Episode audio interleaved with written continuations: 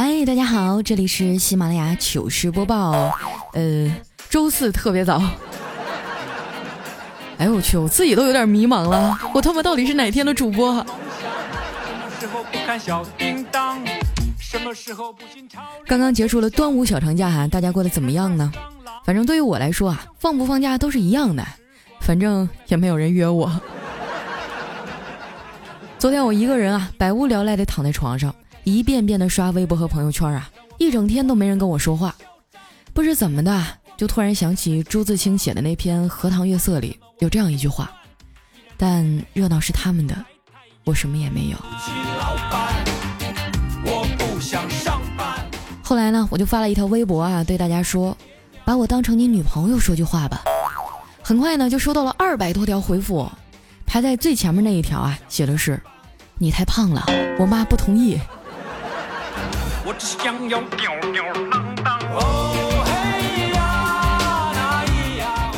闲着无聊呢，我就在微信上啊捞漂流瓶。以前我也捞过，不过大多数呢都是一些没有营养的废话。但是这次不一样啊。这回捞的瓶子内容特别劲爆，上面写着：“夜深了，有成熟的男人吗？”一看就是个寂寞的小骚货，我就强忍着八卦之心啊，给他回复了一条：“有啊，怎么了？”很快呢，对方就给了我回信。我打开一看啊，上面写着：“请问前列腺炎怎么治啊？我是高中生，不敢问家人。”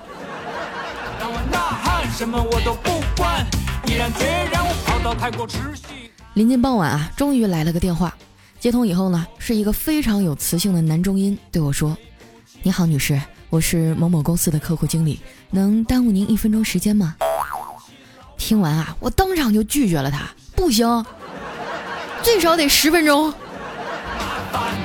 已经很久都没人给我打过电话了。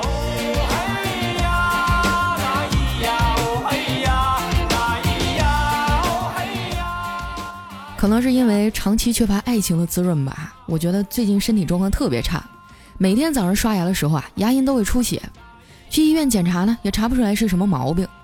我可怜巴气的拽着我妈的袖子撒娇：“妈，你说我老是牙龈出血，是不是得啥大病了？那韩剧里都是这么演的。”我妈就白了我一眼，还说：“就你这刷牙的速度和力度啊，都快赶上打桩机了，不出血就怪了。”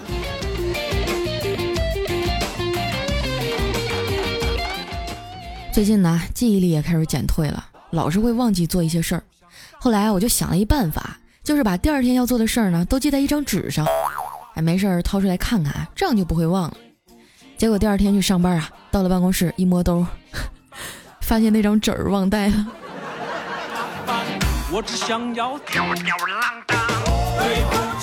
我觉得再这么成天闷在小黑屋里啊，迟早要得老年痴呆。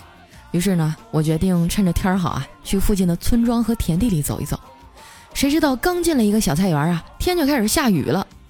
我怕把新买的运动鞋弄脏了，就脱了鞋，用手拎着，光着脚往外走。这地上啊，又湿又滑的，还没出菜园呢，就摔了好几跤。这时啊，一个大婶过来，扶起我说：“姑娘啊，你是不是喝多了，失恋了吧？来，大婶啊，给你摘几根黄瓜，快回去吧。”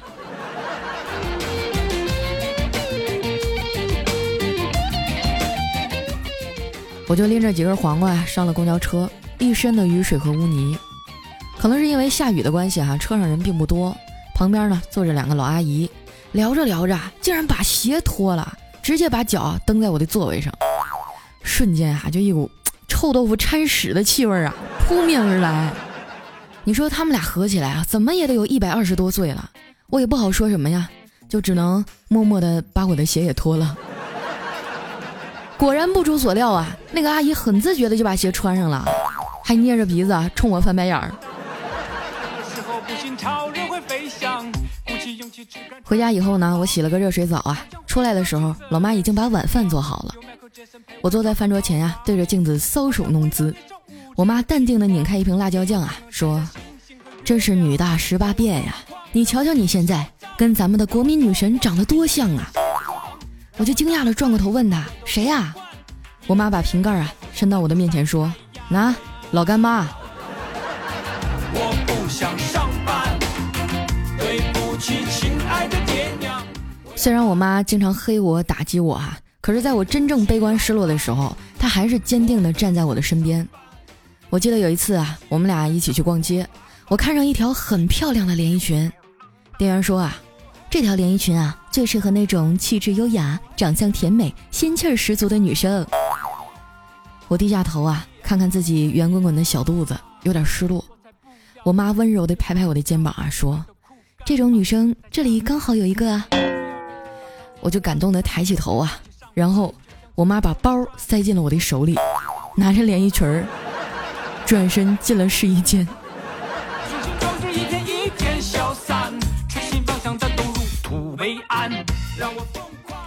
吃完饭啊，我就牵着卷卷下楼溜达。我们小区门口呢新开了一家宠物店，我进去转了转，这个狗狗都是蛮可爱的，就是价位太高了。动不动就一只好几千呀！我问老板：“你们家的狗咋都这么贵呀？”那老板说：“哪儿贵呀？我跟你说啊，我这儿卖的狗都老厉害了，能听懂人说话，还会识字儿。不信啊？那我给你露一手。”说完呢，他就转身啊，对着一只萨摩说：“坐下，告诉我啊，三点水加三横一竖不出头，念什么？不许讲，快说！”只见那萨摩啊，张嘴就说道：“旺。”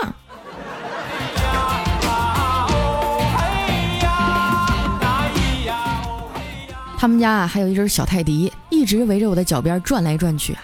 我一不小心啊，一脚踩到它的脚上了，那狗啊，嗷一声就跳起来了。我赶紧说：“哎，对不起，对不起啊，我不是故意的。哎，sorry，sorry，你没事吧？”那店主啊，无奈地说：“你跟狗道歉有啥用啊？它不咬你就代表原谅你了。”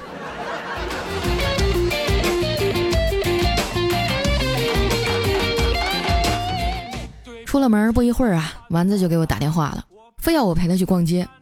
我骑着小电驴啊，到了他家楼下，打老远啊就看到丸子抱着一个纸箱下楼了。我就凑过去看一眼，问他：“你抱着个空箱子出来干嘛呀？”丸子羞涩地说：“我想把它寄给一个我喜欢了很久的男生。”哇！我一脸懵逼啊，可是这里面啥也没有啊。他叹了口气啊，说：“是啊，我要寄的。”就是我的一厢情愿呀。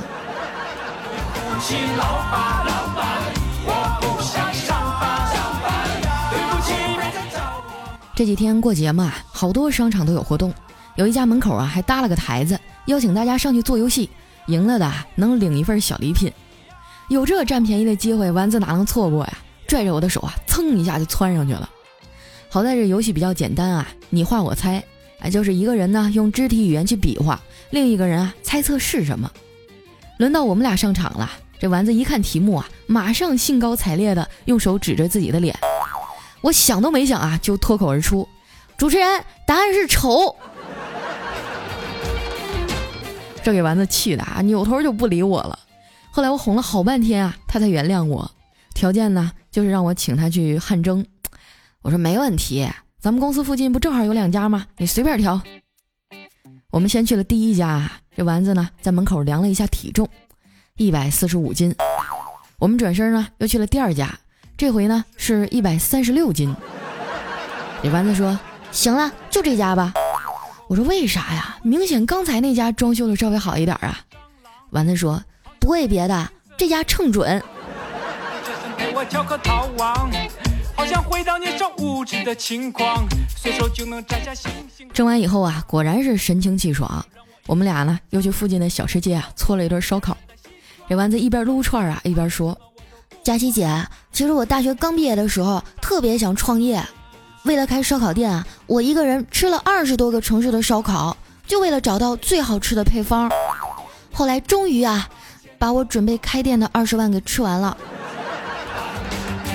我不想上班，对不起，别再找我麻烦吃完饭啊，我们俩又去夜市逛了逛，看到路边摆摊的有卖 T 恤的，一百块钱两件。说实话哈，我觉得在这种地方卖这价是不是有点贵了呀？于是呢，我又去了旁边的一家，一样的款式和布料啊，两件才要五十块钱。我果断的就掏钱买了，啊，觉得自己真是太机智了，货比三家，占了大便宜。一路上啊，我都在跟丸子不停的炫耀，可是丸子特别反常啊，就一直很沉默。后来走到家门口啊，丸子终于一脸纠结的跟我说：“佳琪姐，其实那俩摊主是两口子，就住在我们那个小区。有的时候啊，真觉得自己又懒又笨，情商还低。可能唯一吸引你们的，就是我的真诚，还有漂亮的脸蛋了吧。所以接下来时间啊，我要开始插广告了。最近呢，我筹备了三个多月的淘宝店啊，要开张，是我和一个小姐妹合伙开的，卖纯天然手工制作的冷制皂。哎，所以呢，以后不要叫我哈利波特大了，请叫我卖肥皂的小女孩儿。为什么会选择卖手工皂呢？因为我自己的脸啊就比较容易过敏，一熬夜加班啊就起痘痘。后来呢，我这小姐妹专门给我做了几块皂，洗完了确实舒服很多。然后我就问她说：“这手工皂和外面卖的香皂到底有什么不同呢？”他说：“啊，其实清洁能力呢是差不多的哈，只不过手工皂不含色素、香精、石蜡、矿物油什么的，用的是纯天然的食材和珍贵的油脂做成的。不同的配方呢也会有不同的功效啊，长期的使用就能改善肌肤的状态，而且特别安全啊，孕妇和小孩都能用。也就是说呢，如果你们家里有小孩啊或者猫啊狗啊之类的小动物啊，万一哪天他们一不小心啃了一口。”哎那也没事儿，顶多就是吐点泡泡。哎，因为咱们这手工皂呢是可以食用的啊，不过一般情况下还是不建议大家去尝试。这就好比我跟你说啊，吃屎死不了人一样。但是没啥事儿的时候啊，尽量还是不要去吃。我也不想跟你们吹嘘哈，这东西有多好用，我只能说呢，我自己每天啊用它洗脸、洗澡什么的。价位呢也跟洗面奶差不多，你们在淘宝上啊搜索“佳期未晚”，未来的未，晚上的晚，或者直接在淘宝上输入四幺五六四七零，哎，这是我的店铺号，就能找到我了。因为现在暂时雇不起客服啊，所以这几天呢接待的应该是我或者是我妈，啊，你们不要随便聊闲啊。嗯，开业初期呢买三块皂还会赠送你一块嘉士皂啊，我妈现在天天用它刷碗。哎，反正我现在身体也挺健康的，应该没什么大毛病。我还印了一百张签名照片还有签名的鼠标垫啊，作为我们的赠品。反正一共就一百个啊，没了那以后就是没有了。反正你们每天都要洗脸洗澡了，对不对？那就买一块试试呗。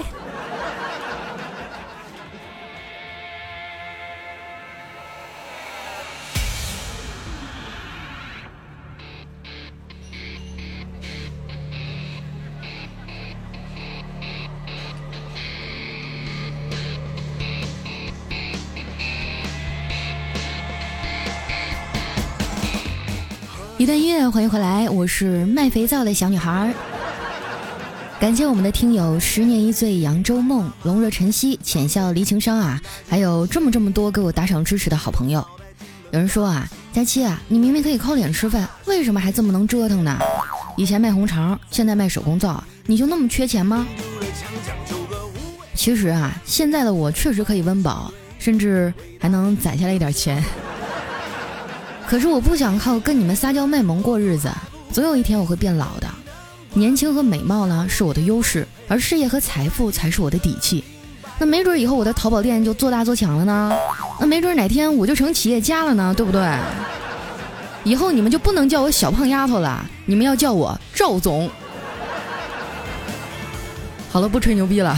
淘宝搜索“佳期手工皂”或者直接搜索“四幺五六四七零”，现在下单呢，还有签名照啊、鼠标垫等等的赠品。反正你们天天都要洗脸，买谁家都是买，不如买我的，对不对？好了，那接下来时间啊，分享一下我们上期的留言。首先这一位呢叫狂啃粑粑，他说：“说实话，佳期的节目做的真心一般，没什么创意。每期节目呢，我也就听个五十多遍，就觉得没意思了。”一看你就不是我的铁粉，那我的铁粉哪期节目不得听一百多遍呀？下面来叫张胆，他说还胖朋友呢，我一直以为佳期是贾玲同款的，昨天看你微博啊，才知道原来是志玲同款。你才知道啊？你不知道我的外号叫张江林志玲吗？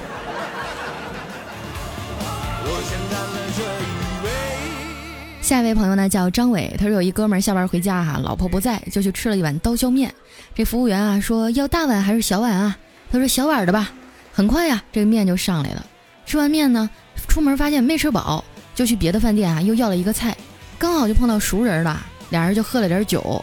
喝完以后呢，这熟人啊就非要请他去嫖娼。哎，这哥们儿就跟着去了。进了房间，刚脱衣服啊，警察来了，就把他给抓走了。因为这事儿呢，单位要把他开除，老婆也和他离婚了。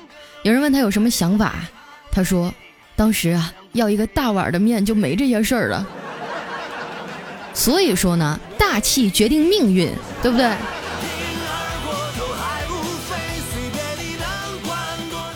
下一位来叫明明他爸，他说我隔壁一对夫妻哈，结婚三年了还没小孩儿。我听说了这事儿以后呢，就把佳期的节目推荐给了那位少妇。两个月以后啊，少妇果然怀孕了。我正感慨做了一件好事呢，嗯，那丈夫呀就提着菜刀来砍我了。我就很委屈的跟他说，不是我干的，都是佳期才让你老婆怀孕的。你别什么锅都让我背好不好？我的声音就那么有魔力呀？啊？我以百米冲刺的速度游到你那儿，那也那时间也不够啊。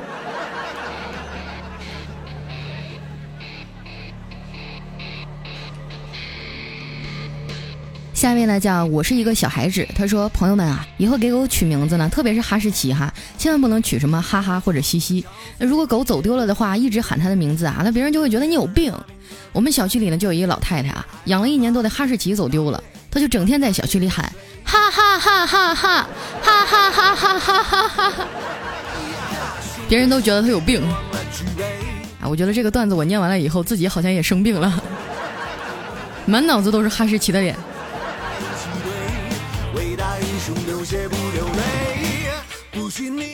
下一位呢叫佳期别闹，我有药。他说每次大姨妈来了都会肚子疼，这次也不例外，疼得我在床上打滚啊！我妈就看着我说：“哎呦。”这还没端午节喝雄黄酒呢，就急着现原形啊！我哥啊听到了说：“妈，别闹了，你见过这么胖的蛇精吗？我最多是个猪精。”宝贝儿，你肯定是捡来的，瞅这仇恨程度，你应该是从粪坑里刨出来的。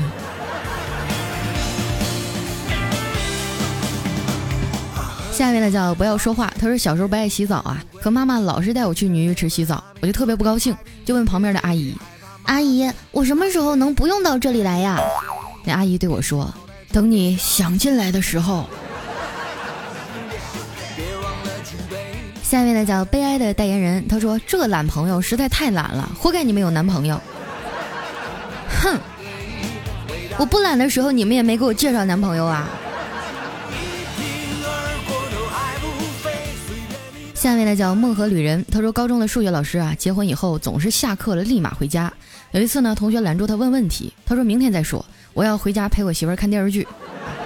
都娶回来了，把人家自己晾家里不好。你们这老师哈，应该是新结婚，你等他结婚超过三年以上的，他会他就会在放学的时候问你们同学们，真的没有问题要问了吗？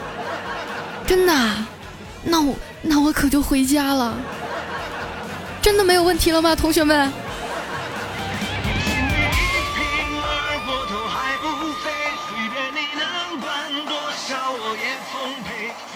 下一位呢叫何俊怡，他说教大家啊，从装模作样看到真会挑西瓜。那小时候呢，总是看外婆拍西瓜听声音啊，后来就忍不住问她怎么听的。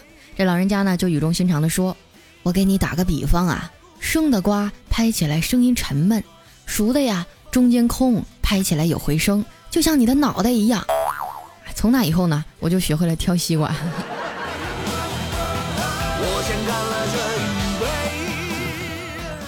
下面呢叫达达的哒哒哒。他说：“佳期啊，你的节目是我闺蜜的前前前男友，也是我的校友推荐听的。这几年啊，我从常州到了南京，这不是重点啊，重点是我那校友啊，从北京到了上海，离你简直不能更近了呀！赶紧的，让他请你吃饭，吃完记得逛个超市啊，挑点好吃的寄给我，因为至今啊，我还没有吃过他的饭呢。这个月有没有零食吃啊？就靠你了，佳期。不过呢，这个月好像也没剩几天了哈，那就接下来的日子都靠你了。”你这朋友得抠成什么样？认识这么多年，从来没请你吃过饭，赶紧把他拉黑了吧。来看一下我们的下一位呢，叫小明很听话。他说很喜欢佳期，一年前啊去微博看照片，以为你是御姐，结果是个萝莉。缓了一年又去看啊，结果变成御姐了。而心好塞啊，都不知道用什么方式把你带入到段子里了。哎呀。一年前我还胖嘟嘟的，脸上都是肥肉，然后今年瘦了很多嘛，好多人都说我大变样了。就是我出院了以后，在家养病养了几个月嘛，回家以后，我们有的同事都不认识我了。我操，太漂亮了！这小仙女谁呀？我的妈呀！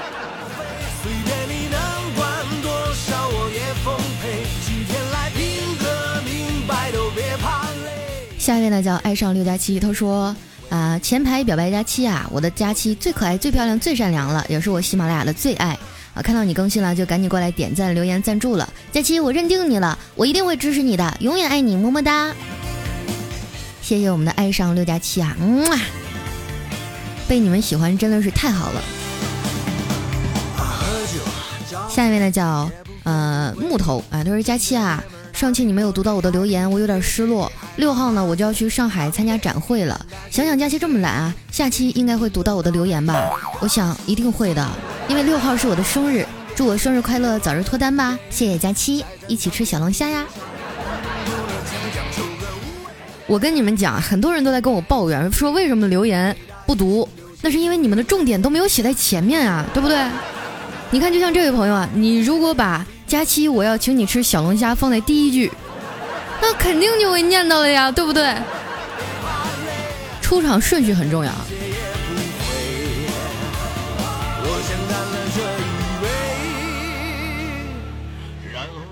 下面的叫二十四重人格，他说我减肥啊，从过年到现在都已经减了十几公斤了，但还是有些胖，还得减。我要是想有个好身材啊，估计差不多要瘦四十斤才行。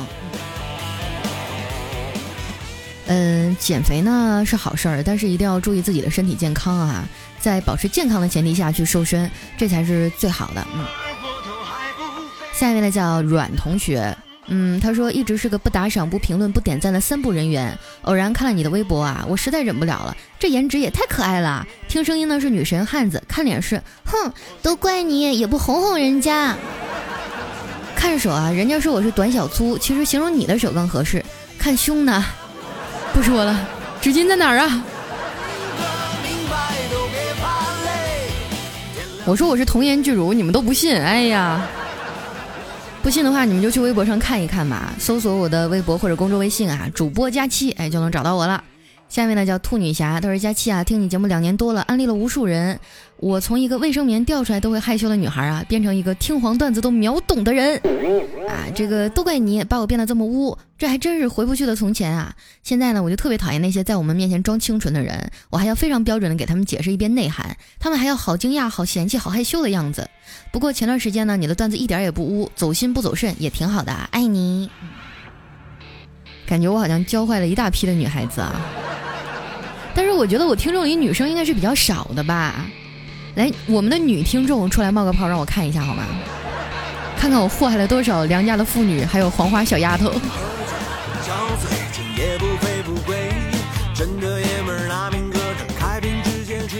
下一位呢叫赵大伯，他说早上起来一听节目哈，第一次读我评论，这给我激动的，就突然听到你说我磕碜，没事的佳琪，我一点都不生气，你再来一次青岛哈，我保证还会请你吃好吃的啊，佳琪，没事，我真不揍你哈。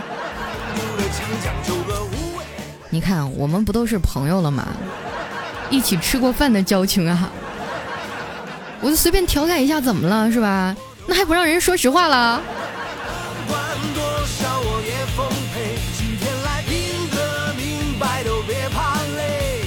下面来讲 N J，这个段子不太冷。他说媳妇儿大姨妈来了，我兴起，于是让他帮我撸，略有不适啊，就让他轻点儿。媳妇儿说：“奴家原本就是个粗人，做不来你这细活儿。”细活儿，画面感好强啊！你们俩以后还能愉快的过日子吗？下面呢叫小易 Y C Y，他说佳期我二十八岁了，在备孕，都说听你的节目会怀孕，我怎么还没有呢？挺着急的，我想有个宝宝了再结婚，给家婆一个好的交代。佳期你要保佑我怀孕哦！啊，婆家还要求最好是男孩，这个能保佑吗？哎呀，姑娘，我觉得你的想法就不对哈，你应该是先结婚再怀孕啊。嗯，我我总觉得你这样的话可能会出一点问题。女孩子呢，爱情很重要，但是呢，一定要保护好自己，哎，不要给自己带来什么伤害。我觉得生男生女都一样嘛，对不对？只要他是你的，是你老公的就行。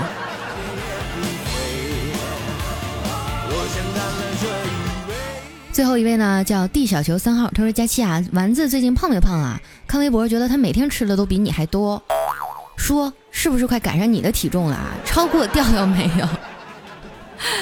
嗯，丸子的体重最近我还真的没有量啊，但是他本来就比我重啊，对不对？”